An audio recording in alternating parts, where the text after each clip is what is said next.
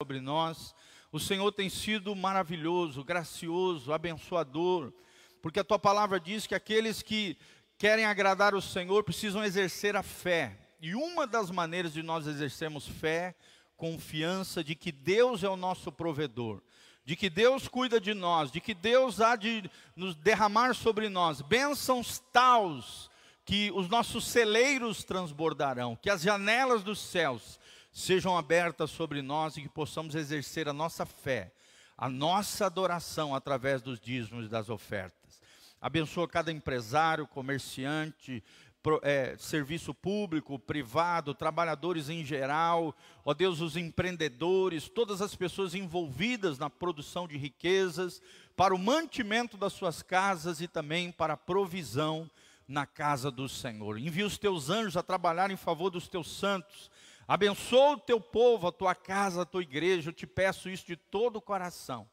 E nós repreendemos toda ação do mal, dos demônios que tentam embaraçar, atrapalhar, ataviar, desviar, corromper, destruir o dinheiro, os recursos, os bens dos nossos irmãos. Nós repreendemos.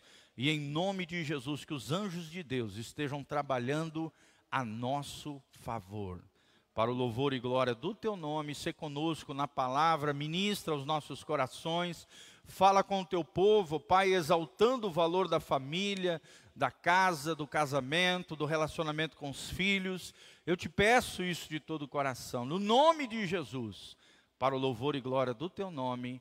Amém, amém e amém. Então pode vir aqui à frente, trazer a sua oferta. Deus ama aquele que dá com alegria. Glória a Deus. Isso, pode botar aquele ministração da palavra, tá? Deus abençoe, queridos. Obrigado pelo carinho, pela generosidade, em nome da nossa família pastoral, de todo o corpo de obreiros né, e funcionários.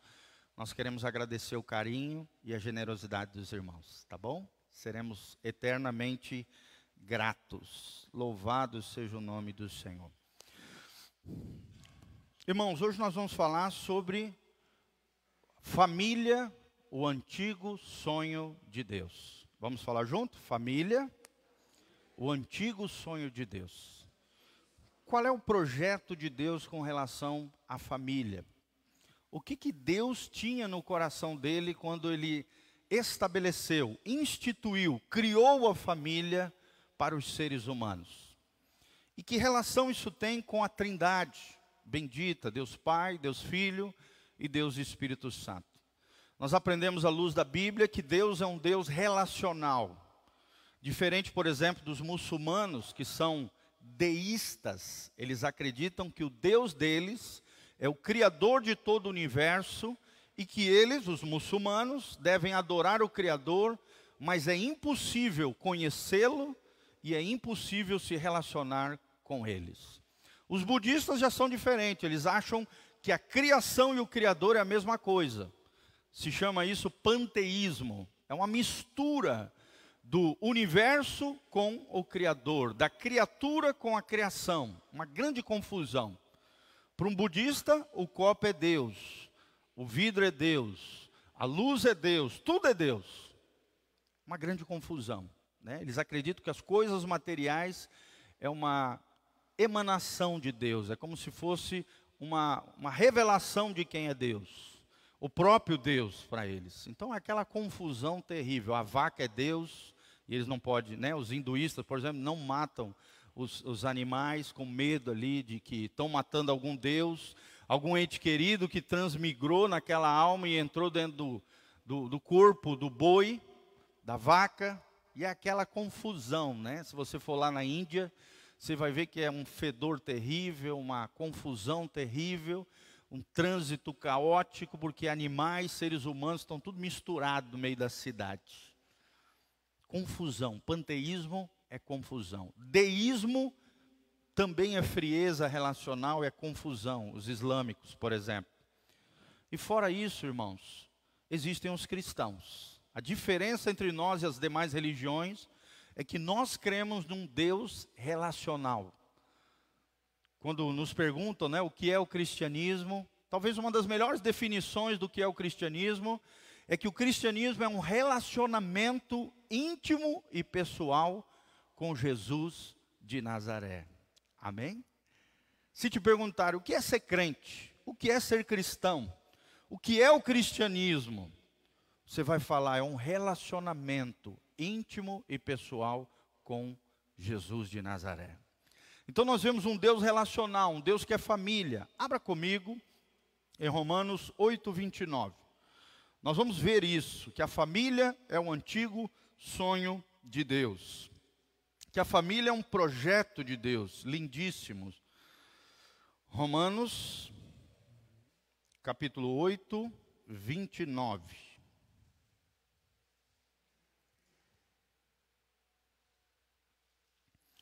Olha que coisa linda aqui. O texto sagrado diz: Porque os que dantes conheceu, também os predestinou para serem conformes à imagem do seu filho, com F maiúsculo. Pode observar aí na sua Bíblia. Que filho é esse? Quem é o filho de Deus, irmãos? Jesus.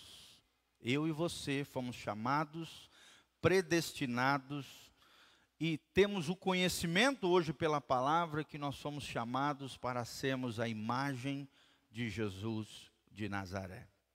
Qual é a finalidade disso? Qual é o propósito? Aí diz a Bíblia na continuação: a fim de que ele, ele quem? Jesus, seja o primogênito, ou seja, o primeiro gerado entre muitos irmãos. Olha que coisa linda. Aqui fala de filho. Quem é filho é porque tem um pai. Sim ou não? E também fala de irmãos e irmãs. Então, aqui, embutido nesse versículo, nós vemos o conceito de família. O eterno propósito de Deus é ter uma grande família de muitos filhos semelhantes a Jesus. Vamos falar junto? O eterno propósito de Deus é ter uma grande família de muitos filhos semelhantes a Jesus. Mas como é que ele faz isso? Ontem eu estava falando, pregando num casamento lindo, acho que tinha umas 200 pessoas lá no centro de eventos Caiuá. Casamento lindíssimo, muito emocionante, maravilhoso. E coisa linda, assim. Um casalzinho de jovens, 13 anos juntos, desde os 12 anos de idade. Os dois se conheceram no karatê, coisa mais linda do mundo. Primeiros namoradinhos, 13 anos juntos esperando, os dois fizeram a faculdade, agora que terminaram a faculdade, se formaram, os dois empregados, casaram. Que coisa linda.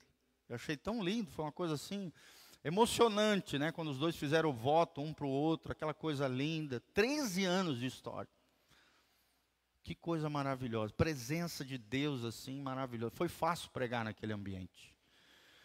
Porque a gente viu que era um, era um casal que realmente se amava, não estava ali para aparecer para os outros. Foi, ao mesmo tempo, foi num lugar legal, foi simples, foi uma cerimônia simples, mas muita presença de Deus. Eu acho lindíssimo isso. Não é ostentação, né? não é aquela coisa pomposa, mas uma cerimônia simples. O que eu achei mais lindo na cerimônia foi que a primeira coisa, antes de entrar os pais, antes de entrar os padrinhos, antes de entrar o noivo e a noiva, quem entrou foi a palavra de Deus. Achei lindo botar uma criança com uma Bíblia entrando e colocando a palavra de Deus no altar. Olha que coisa linda, honrando a Deus. Achei lindíssimo, lindíssimo, lindíssimo. É tão raro achar isso hoje. Mas olha só que coisa linda, família. Família é um projeto de Deus. Nós vemos aqui, Deus nos chamou para sermos semelhantes a Jesus. Ele é o irmão mais velho, é o primogênito, o primeiro gerado de uma nova geração de homens e mulheres que nasceram de novo, que se converteram, que se entregaram e se renderam totalmente a Jesus. Mas tudo isso, irmãos, para formarmos uma família eterna de Deus. Amém? Quem faz parte dessa família linda? Fala assim comigo, eu faço parte da família eterna de Deus. Isso é lindo, irmão. Você não está sozinho. A Bíblia diz no Salmo 68: Deus faz com que o solitário habite em família. Você não está sozinho. Se você chega na igreja, se você se relaciona com outros irmãos, você se torna família de Deus, você se sente parte do todo. Você se sente integrado em algo maior do que você, que é o reino de Deus. Tudo isso, querido, porque a família de Deus, que é a igreja, bem como a família natural, que é homem, mulher e seus filhos, está no coração do Pai, desde antes da fundação do mundo. Nós vemos na Bíblia. A família foi instituída no Gênesis. A igreja foi instituída onde, gente? Com a descida de Pentecostes, em Atos 2. A igreja surgiu em Atos 2, mas a família surgiu aonde? No Gênesis. Olha que coisa linda. Então, a família surgiu antes da igreja. Preste atenção nisso. A família está no coração de Deus. E ele pensou no homem em termos de família. Ele não sonhou com, ele não sonhou com um exército ou com uma multidão de servos, mas ele sonhou com uma multidão de filhos e filhas que se relacionem com ele em amor. Amém? Será que você tem se relacionado com Deus em amor? Será que você é alguém que ama Deus e ama os seus irmãos? Irmãos, isso é muito importante. Lá em 1 João diz: aquele que não ama o seu irmão está negando a própria fé. Se nós não amamos os nossos irmãos a quem vemos, como é que podemos amar a Deus a quem não vemos? Eu estou achando lindo demais, né? Várias igrejas cristãs aqui do Brasil estão acolhendo ucranianos desesperados no meio da guerra. Que é a coisa mais linda do mundo, é o movimento das igrejas batistas que estão trazendo alguns ucranianos lá da Polônia para o Brasil e acolhendo nas suas casas.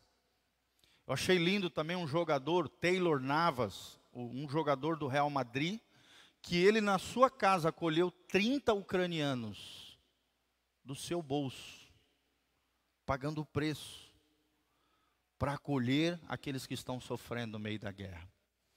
Estou achando lindo também a atitude da Polônia, né, em receber mais de 2 milhões e 700 mil ucranianos no seu país, gente. Imagina como deve ser difícil para uma nação receber em menos de um mês 2 milhões e 700 mil refugiados. Um povo que está acolhendo. E nós? O que temos feito com as pessoas que estão próximas a nós? Será que temos amado as pessoas que estão próximas de nós? Tem gente que é bom para amar os outros lá fora, mas é terrível de amar os de dentro. Esses dias eu estava ministrando numa empresa, e quando cheguei lá, Deus me deu uma palavra de Marcos capítulo 6, versículo 3, onde o título dessa, desse trecho fala: O profeta na sua casa não tem honra o profeta na sua casa não tem honra. E fala sobre Jesus ali ensinando na sinagoga, ele ensinava, e as pessoas ficavam maravilhadas, ficavam admiradas com a doutrina, com o ensinamento, com a sabedoria e com os milagres que Jesus fazia, diz o texto sagrado. Mas logo em seguida, no versículo 4, alguns judeus, alguns religiosos ali, olharam para Jesus e começaram a desqualificá-lo, a desonrá-lo como profeta e como filho de Deus na terra. Dizendo, ah, esse daí não é o irmão de, de, de Judas, Tiago e tal, papapá, filho de Maria? Ou seja, esse não é um dos nossos? Ele não é daqui dessa terra? Quem é ele para fazer isso? Irmãos, geralmente nós somos assim também. Nós desvalorizamos os de dentro e valorizamos os de fora. O brasileiro tem isso, preste atenção. O brasileiro gosta de valorizar aquilo que é americano, aquilo que é europeu, aquilo que é lá de fora, sim ou não? E desvaloriza a sua própria pátria, sua própria terra. Nós temos essa tendência pecaminosa de não amar, desvalorizar e desonrar aqueles que são de perto aqueles que são mais próximos. Geralmente isso acontece. O que é totalmente errado, porque é um, é um sinal, é uma manifestação do nosso orgulho. Só porque estão próximos, ah, eu sou melhor que ele. Só porque estão próximos e aparecem defeitos e falhas, esse não serve para mim. E aí eu desonro ele. Eu meto a boca nele, eu vou feri-lo, eu vou não amá-lo, vou desprezá-lo. A nossa natureza pecaminosa desonra muitas vezes aqueles que são mais próximos marido com a mulher, a mulher com o marido, os pais com os filhos, os filhos com os pais principalmente. Não podemos ser assim. Amém? Temos que ser como aquelas pessoas simples que ouviam os ensinamentos de Jesus e ficavam admirados com ele. O que falta em nós é esse coração das pessoas singelas, que ouviam a Jesus e se admiravam com eles. Imagina que coisa linda uma mulher admirando o seu marido, o marido venerando e admirando a sua esposa, honrando ela, os filhos admirando e honrando os seus pais. Como é que vai ser essa família? Num ambiente de honra. Como é que vai ser a igreja? O pastor honrando as ovelhinhas, as ovelhinhas honrando a liderança da igreja. Se nós criarmos aqui um ambiente de honra, irmão, quando alguma desonra entrar, o que, que vai acontecer? Vai contrastar o ambiente e logo vai aparecer. Vai levar um puxão de orelha por vocês mesmos, às vezes não vai nem ser por mim, vai ser por vocês. Amém? Se nós criarmos um ambiente de família, honre aqueles que são mais próximos, ame aqueles que são de dentro, não desonre, crie um ambiente de honra, porque Deus e na Trindade bendita, Deus Pai, Deus Filho e Deus Espírito Santo, eles se honram entre si, eles se respeitam entre si. O Filho glorifica o Pai, o Pai se alegra no Filho, o Espírito Santo leva os seres humanos a adorarem o Filho. Olha que coisa linda. É uma relação perfeita, uma relação de honra, é uma relação de amor, e as famílias precisam ser um reflexo da Trindade de quem Deus é. Amém? Amém? Quem vai honrar aí as pessoas ao seu redor? Escreve uma cartinha, dá um presentinho, dá um telefonema. Ame as pessoas que estão próximas de você. Dê o seu melhor, irmãos. Dê o seu melhor. Não dê o resto, não dê o que sobra, dê o seu melhor principalmente para os de perto. Principalmente para os de perto. Amém? Falei para vocês que eu estava comprando um patinete elétrico, né, para os meus filhos. Tirei um dinheirinho lá que eu tinha de reserva emergencial para a família. Fui lá e comprei um patinete para os meninos. Imagina a alegria deles. Coisa linda. Um detalhe, mas tão importante para o coração deles. Né? Então, Faça esses pequenos afagos, essas pequenas expressões de amor, de afeto, de carinho, porque através delas você está dizendo: você é importante para mim. Eu me desprendo de algo material porque existe algo mais importante do que o material: você, o seu coração, o seu afeto, o seu amor, o seu carinho. Amém? Agora, se a gente tem uma atitude só de não, não, não, não, só pense em recurso, dinheiro, riquezas, bênçãos, posses, né? É, provisão e tal, a fim de que construir um patrimônio gigantesco, aí você vai morrer e não vai usufruir daquilo que Deus te deu. É claro que quando eu falo isso, eu não estou dizendo para vocês serem destrambelhados, descabeçados e só pensar no hoje. Né? Aquela pessoa que só pensa no hoje, sai gastando o que não tem, o que não pode, não para nada na sua mão. Não, irmãos. Não é assim. Nós temos que ter sabedoria e prudência. Amém? Sabedoria e prudência, mas também temos que aprender a dar valor àquilo que tem mais valor. E o que tem mais valor para Deus são as pessoas, principalmente aquelas de perto. Amém? Tem uma escala de valor. Primeiro a sua família natural, depois vem a família de Deus, a igreja, depois vem as demais pessoas que ainda não conhecem a Deus. Essa é escala de valores. Vamos falar junto? Família natural, família de Deus e depois as outras pessoas. Mas todas elas precisam ser amadas, honradas, cuidadas e respeitadas. Não aceite a desonra no seu lar. E seja você, homem mulher, você que está aqui, um referencial de honra e de respeito da parte de Deus. Amém? Seja a imagem e semelhança do Filho de Deus. Então, o primeiro ponto que eu queria falar para vocês, irmãos, uma família na eternidade. Então, a Trindade é isso, é um mistério para nós: Deus Pai, Deus Filho e Deus Espírito Santo. A Bíblia nos ensina que há um só Deus, manifestado em três pessoas distintas, e todas elas são plenamente Deus. Fala comigo, há um só Deus, são três pessoas distintas e todas elas são plenamente Deus. Essas três verdades é a melhor definição que existe da Trindade. Há um só Deus, são três pessoas distintas, todas elas são plenamente Deus. Isso que ensina é um teólogo americano chamado é, Warren. Ele, ele, ele ensina sobre isso. E ele diz essas três verdades, e é o que a Bíblia ensina sobre a Trindade. Não são três deuses, mas apenas um Deus. Está lá em Deuteronômio capítulo 6, a famosa Shema. Ouve Israel, o Senhor é Deus, e um só Deus, o Deus de Israel. Coisa tremenda. São três pessoas numa unidade absoluta, perfeita, que coexistem eternamente existem desde sempre.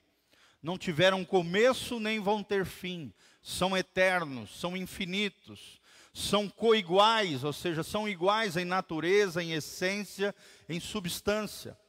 Assim como o Pai merece a glória, o Filho merece a glória, o Espírito Santo também. Assim como o Pai é amoroso, o Filho é amoroso, o Espírito Santo também é amoroso. Assim como o Pai é justo, o Filho é justo e o Espírito Santo também é justo. Amém? Eles têm a mesma essência, o mesmo caráter, a mesma natureza, a mesma substância. E é tremendo isso. O que nos chama a atenção é que entre os três existe esse relacionamento de pai e filho na Trindade. E querido, ser filho de Deus não é um privilégio só para Jesus. É um privilégio também para cada um de nós. Amém? Coloca a mãozinha no seu coração, fala assim: Eu sou um filho de Deus. Irmão, traga memória quando você estiver passando por luta, por dificuldade, por problema. Lembre-se quem é o seu Pai. É o Pai de nosso Senhor Jesus Cristo. Você não está sozinho, irmão. Nós temos um pai, um papai. Por mais que os, te, os teus pais na terra falharam, pai e mãe, ou só o pai, os nossos modelos de autoridade falharam na terra, sabe, meu irmão, o papai do céu jamais vai falhar com você. A Bíblia diz em Romanos capítulo 10: aquele que nele crê jamais será decepcionado, jamais será confundido. O nosso Papai Celestial nos ama, cuida de nós. Assim como Jesus tem essa relação linda, você pode ler lá em João 17, a oração sacerdotal de Jesus, né? Jesus ali se preparando para enfrentar a Via Cruzes, ele diz: Pai, eu completei a minha obra aqui na terra, tudo aquilo que o Senhor pediu para mim, eu manifestei a tua glória entre os homens. Essa mesma relação linda que Jesus tinha com o Pai, eu e você com Jesus também podemos ter. Amém? Tudo é pelos méritos de Jesus, tudo através da obra da cruz. Muitas vezes nós nos esquecemos que temos um pai. E é tudo que o diabo quer, que você se esqueça do seu papai. Que você não ore, que você fique envolvido com os problemas e se esqueça que você faça parte, faz parte da família eterna de Deus e que Deus é o seu pai. Amém? Pelo menos 11 vezes na Bíblia, a Bíblia diz que Jesus saía à parte para estar a sós com o Senhor. Olha o grande segredo de Jesus. Estar a sós com Deus em oração. É ali que nós somos forjados, é ali que nós somos transformados, é ali que nós somos consolados quando estamos a sós com Jesus. É ali que Deus fala conosco. É ali que Deus tem coisas maravilhosas para nos ensinar. O conceito de família é tão eterno quanto o próprio Deus, irmãos. Amém? Por quê? Porque antes de criar as famílias humanas, já existia uma família. Qual a família? A Trindade: Deus Pai, Deus Filho e o Espírito Santo, que se relacionavam perfeitamente entre si. Amém? Por mais que a sua família não seja perfeita, na medida em que você se relaciona com a trindade perfeita, Deus vai aperfeiçoando a tua vida e a tua família. Amém? Eu creio nisso, irmãos. Casamento em Jesus é igual o vinho. Quanto mais tempo, melhor fica. É assim. É assim. Se Jesus for o centro, se nós estivermos aplicando os princípios da palavra de Deus, não vai piorar, vai melhorar.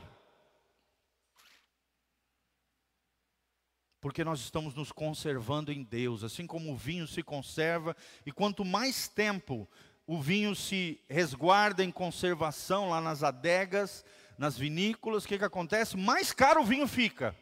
Sim ou não? Sim. Quanto mais antigo, mais reservado é, mais nobre é o vinho. Assim as famílias, irmãos, quanto mais sólida, quanto mais guardada, quanto mais preservada em Deus, mais lindo é o agir de Deus nas nossas vidas. Amém? Filipenses 1, 6, está lá na entrada da igreja. Aquele que começou em vocês a boa obra, ele há de aperfeiçoá-la até o dia de Jesus Cristo. Amém? Até o dia em que Jesus vai voltar. E aí nós vamos subir com eles. Onde eu estava falando lá no casamento, aquela coisa linda, a presença de Deus, eu estava ensinando para as pessoas. Eu falei para as pessoas, irmãos, o mesmo amor que você forja aqui na terra, se for construído em Deus, em Cristo, tendo Cristo como centro, o amor ágape, o amor do tipo de Deus, o amor sacrificial, o amor que se doa, o amor que se entrega, o amor que prioriza o outro em primeiro lugar, em detrimento de mim mesmo, que prioriza o outro em primazia e eu fico em segundo plano. Esse amor vai se perpetuar por toda a eternidade. Sabia disso, Giovanni? O amor que vocês dois estão construindo se Cristo estiver no centro, for o fundamento da vida de vocês, e o amor do tipo de Deus for revelado no coração de vocês, esse amor que vocês dois juntos estão construindo, indo os dois para o céu, vai se perpetuar por toda a eternidade. Olha que coisa linda, Jesus. 1 Coríntios 13, a Bíblia diz: cessarão os dons, cessará a fé, a esperança, mas o amor jamais acabará. Eu creio nessas coisas. Você também, querido? Fala comigo, o amor, ágape, do tipo de Deus, jamais acaba. E no conceito da família, você pode experimentar, principalmente do casamento, os três significados de amor à luz da Bíblia, do Novo Testamento. Amor da Bíblia tem três significados. Significa amor eros, que fala de sexualidade, de intimidade conjugal, que se desfruta dentro do matrimônio para ser abençoado por Deus, fora dele é amaldiçoante, é equivocado, é pecado. Amor eros, daí vem a palavra, né? Eros, porque fala de intimidade, de amor sensual, de amor, de intimidade, a, a fim de se multiplicar, gerar filhos e, de, e para o desfrute do casal, o amor eros. Mas existe um segundo amor na Bíblia, chamado amor filéu. Fala comigo, filéu. Que é o amor de irmão, é o amor de amigo, é o amor companheiro, que também pode ser desfrutado dentro da família, sim ou não? Sim, no casamento, pode ou não? Estava falando ontem para os irmãos, na cerimônia, das coisas mais lindas do casamento é o companheirismo. Companheirismo. Hoje eu fiz café de manhã cedo, levei um cafezinho na cama para minha esposa. Companheiro dela ficou toda faceira. Pequeno gesto de carinho, levar um café na mesa, entregar um buquê de flor, escrever uma cartinha, né? escrever um bilhetinho quando seu marido vai viajar. São gestos de carinho. Mandar uma mensagenzinha para alguém que você ama. Escrever uma cartinha para reafirmar o valor que o outro tem para você, irmão. Orar pelos filhos, se tem uma coisa poderosa, irmãos, é você abraçar os seus filhos, colocar a mão na cabeça deles, orar abençoando os seus filhos, os seus netos. Coisa mais linda, ontem eu estava no casamento, eu, eu, fico percebendo as coisas de Deus, né? Aí eu ter, terminei a cerimônia, sentei no cantinho ali da mesa, aí veio as velhinhas conversar comigo. Ai, pastor, que linda cerimônia e tal. E aí contando a vida delas, né? E ali, ah, essa aqui é minha, é minha filha, ali é a filha da minha filha, esse aqui é meu neto e tal. E ouvindo aquela história toda e tal. De repente veio duas crianças na minha direção, me deram um abraço assim. Pastor, Aí eu dei um abraço neles, coloquei a mão na cabeça, comecei a orar pelas crianças. Senhor, abençoe esses meninos, que sejam homens de Deus, cheios do Espírito Santo, cheios da graça do Senhor. Eu senti Deus me tomando ali para orar por aqueles meninos. Não sabia quem era o pai, quem era a mãe, mas eu estava ali, orando por aquelas crianças. Talvez até representando seus pais, que talvez nunca fizeram isso. Mas eu senti o Espírito Santo me tomando, orando por dois meninos. Daí veio um outro, me viu orando pelo outro, veio também. Me deu um abraço. Eu coloquei a mão na cabecinha daquela criança e comecei a orar. E aí a velhinha vendo toda aquela situação, né, a senhorazinha, ficou toda feliz. Nossa, pastor, que lindo e tal. Às vezes não precisa ser seu filho, querido, pode ser qualquer pessoa. É a coisa mais linda do mundo quando a gente entende que Deus nos chamou para entrar na brecha. A Bíblia Sagrada diz: procurei um homem que entrasse, que estivesse na brecha. Não encontrei ninguém, diz a Bíblia. O que, é estar na brecha? Estar na brecha não é abrir brecha para o diabo, através de pecados, erros e falhas. É você ver uma necessidade, você entra lá e constrói uma ponte de amor em favor de alguém.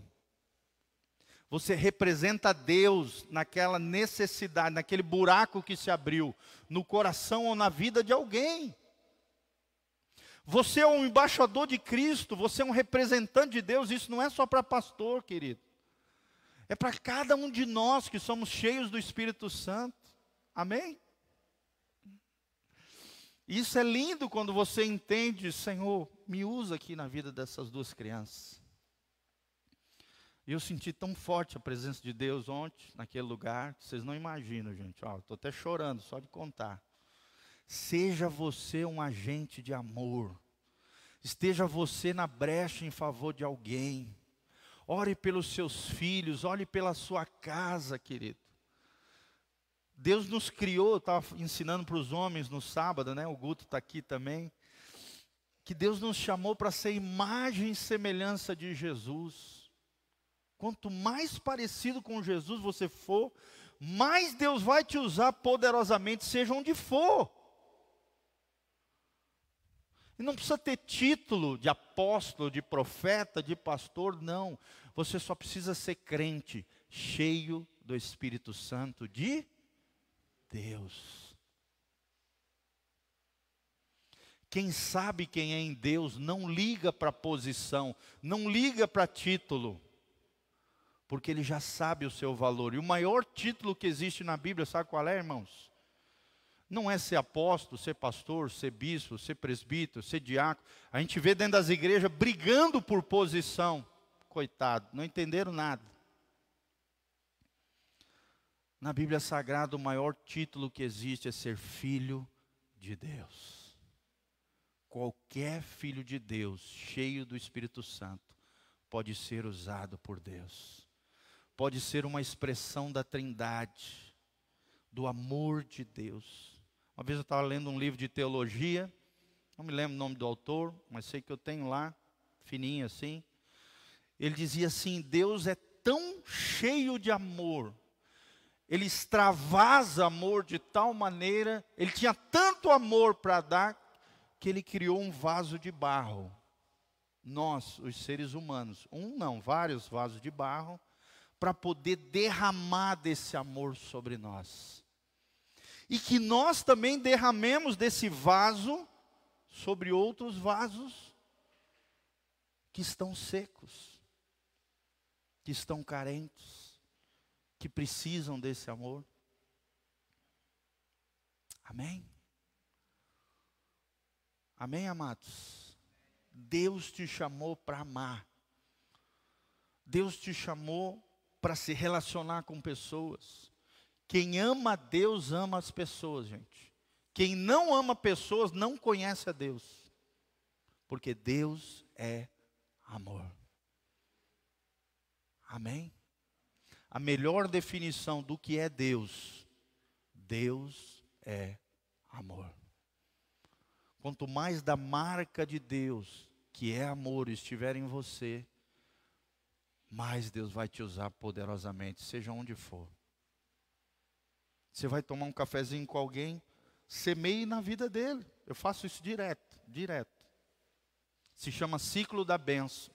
Quanto mais eu vou abençoando as pessoas, mais Deus vai me abençoando de forma sobrenatural. Vou com alguém ali comer um lanche, cara, deixa eu semear na tua vida. Paga o lanche dele. Principalmente aquelas pessoas que você sabe que têm recursos limitados. Essas são aquelas que você mais tem que abençoar. Amém? É um gesto de carinho, é um gesto de amor, é, é uma expressão de você de falar para o outro: Eu amo você, você é importante para mim, deixa eu te abençoar, assim como Deus tem me abençoado, eu quero ser um canal do favor de Deus em favor de outras pessoas. Mas a nossa sociedade não, nossa sociedade é individualista, é egoísta, cada um só pensa em si, no seu umbigo, no seu bem-estar, no seu patrimônio, na sua riqueza, na sua conta bancária gorda.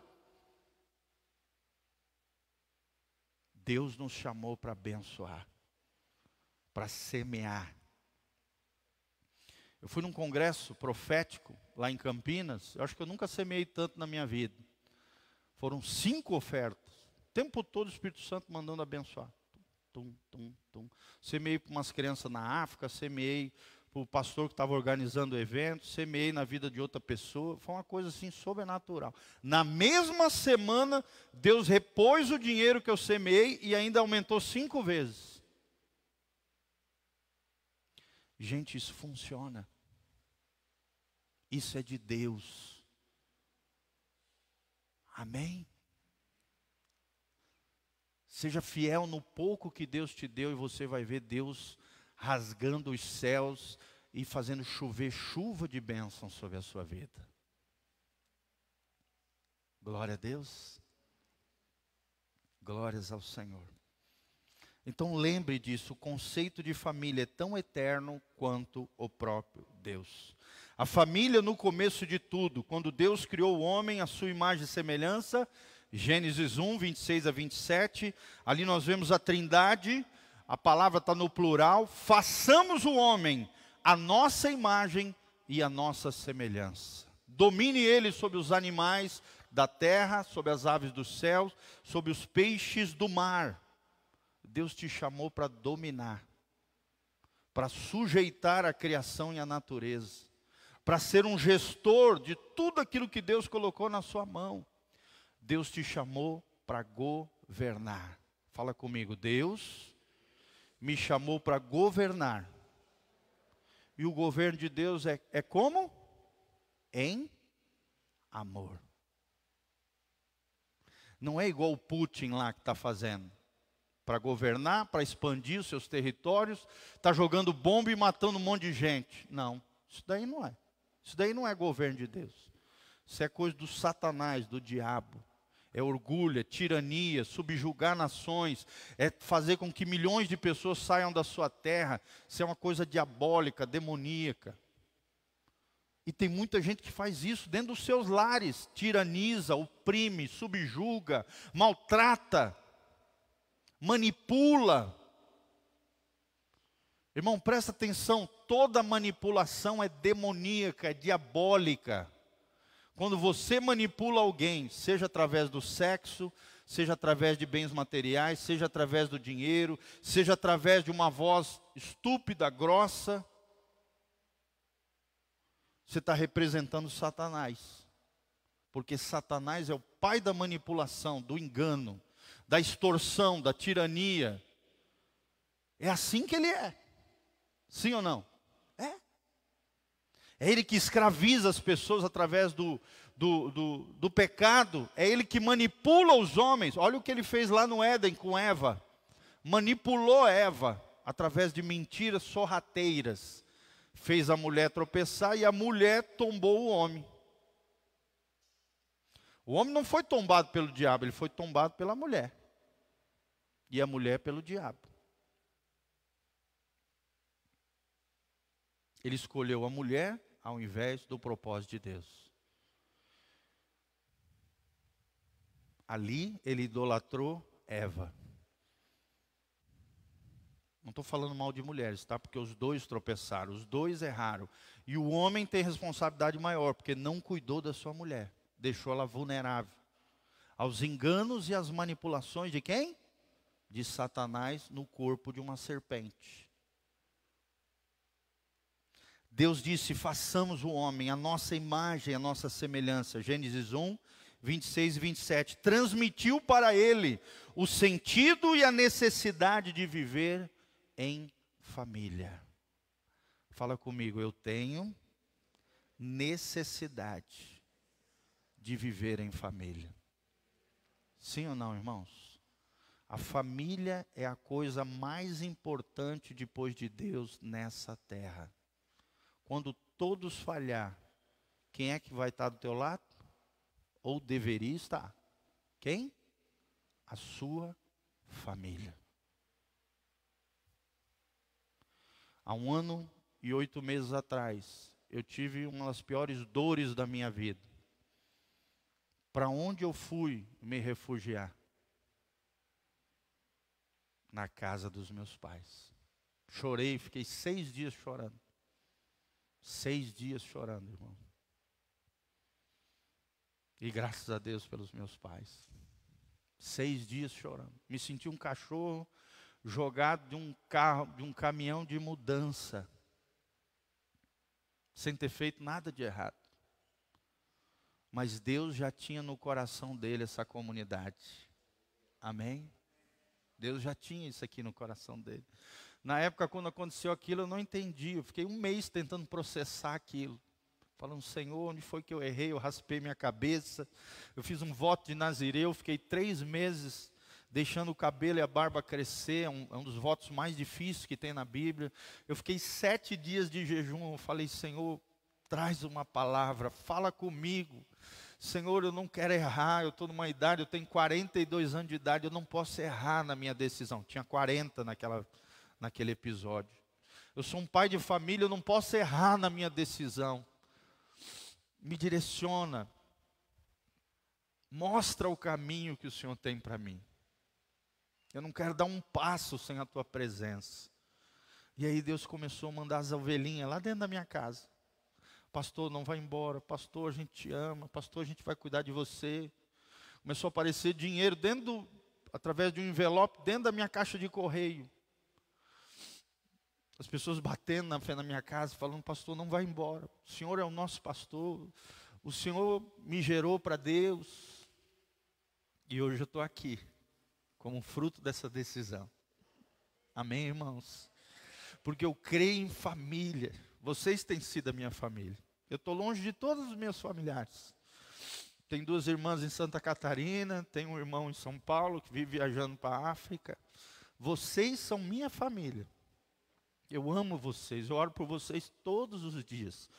E quando eu prego sobre família, é algo que não tem como, me move, me mexe. Quando eu mais precisei, graças a Deus pela minha família. Amém?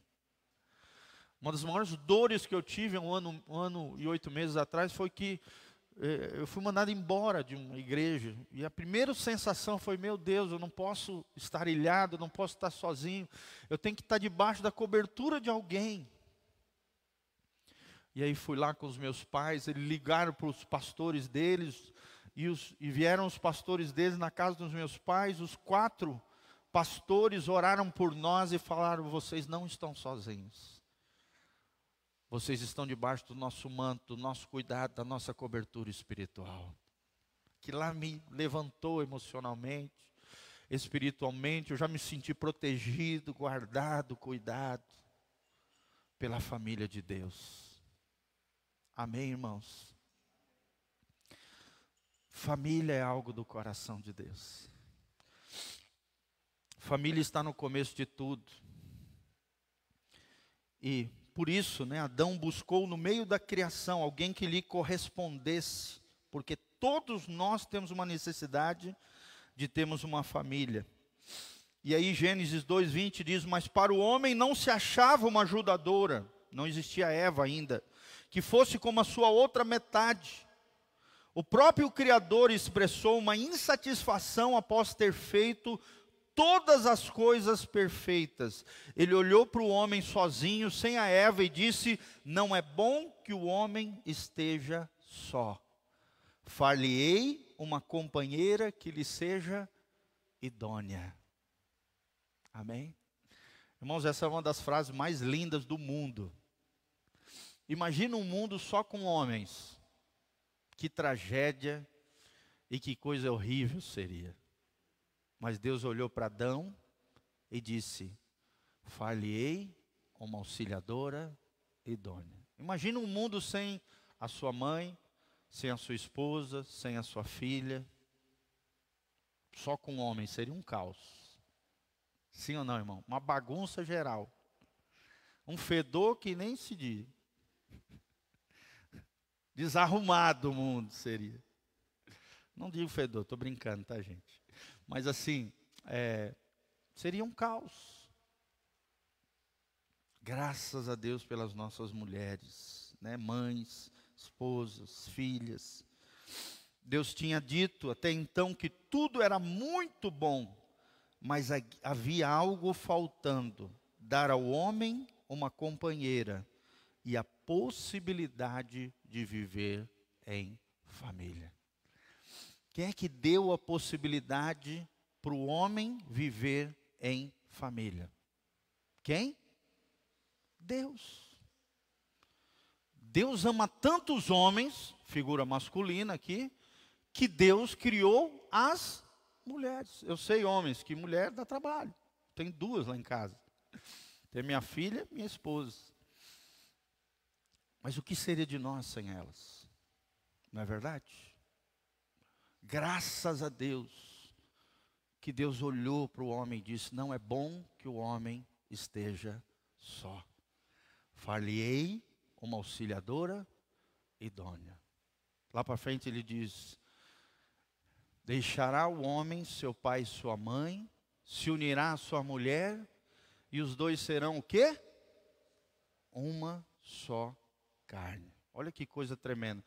Só Deus consegue transformar dois seres tão diferentes, de contextos familiares diferentes, de complexidades diferentes, consegue fundir essas duas almas num só projeto chamado